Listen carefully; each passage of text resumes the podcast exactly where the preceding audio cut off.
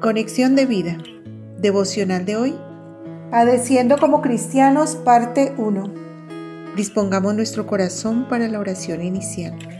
Padre, gracias porque sé que me proteges y tu espíritu me guía a toda verdad.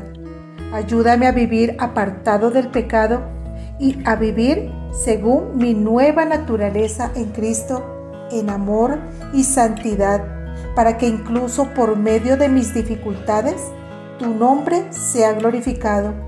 En el nombre de Jesús. Amén. Ahora leamos la palabra de Dios. Primera de Pedro capítulo 4 versículos 12 al 17. Amados, no os sorprendáis del fuego de prueba que os ha sobrevenido, como si alguna cosa extraña os aconteciese, sino gozaos, por cuanto sois participantes de los padecimientos de Cristo, para que también en la revelación de su gloria os gocéis con gran alegría. Si sois vituperados por el nombre de Cristo, sois bienaventurados, porque el glorioso Espíritu de Dios reposa sobre vosotros. Ciertamente, de parte de ellos, Él es blasfemado, pero por vosotros es glorificado. Así que, ninguno de vosotros padezca como homicida, o ladrón, o malhechor, o por entremeterse en lo ajeno. Pero si alguno padece como cristiano, no se avergüence, sino glorifique a Dios por ello, porque es tiempo de que el juicio comience por la casa de Dios. Y si primero comienza por nosotros, ¿cuál será el fin de aquellos que no obedecen el Evangelio de Dios? La reflexión de hoy nos dice, debemos considerar que los juicios vienen debido a las consecuencias del pecado. La palabra de Dios anticipa con anterioridad el juicio a los moradores de la tierra por la enfermedad más grave, mortal y contagiosa, el pecado.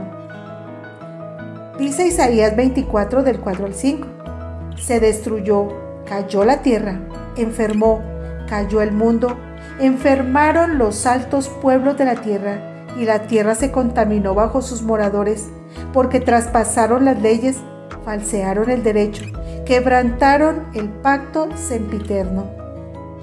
Y de este juicio no está libre ninguno. En Isaías 24:2 dice, y sucederá así como al pueblo, también al sacerdote, como al siervo, así a su amo, como a la criada, a su ama como al que compra, al que vende, como al que presta, al que toma prestado, como al que da logro, así al que lo recibe. Esto lo estamos viendo en la actualidad con la proliferación de enfermedades, violencia y muerte. Pero si nadie está exento, ¿qué sucede con los hijos de Dios, con la iglesia del Señor? ¿Acaso no somos su especial tesoro?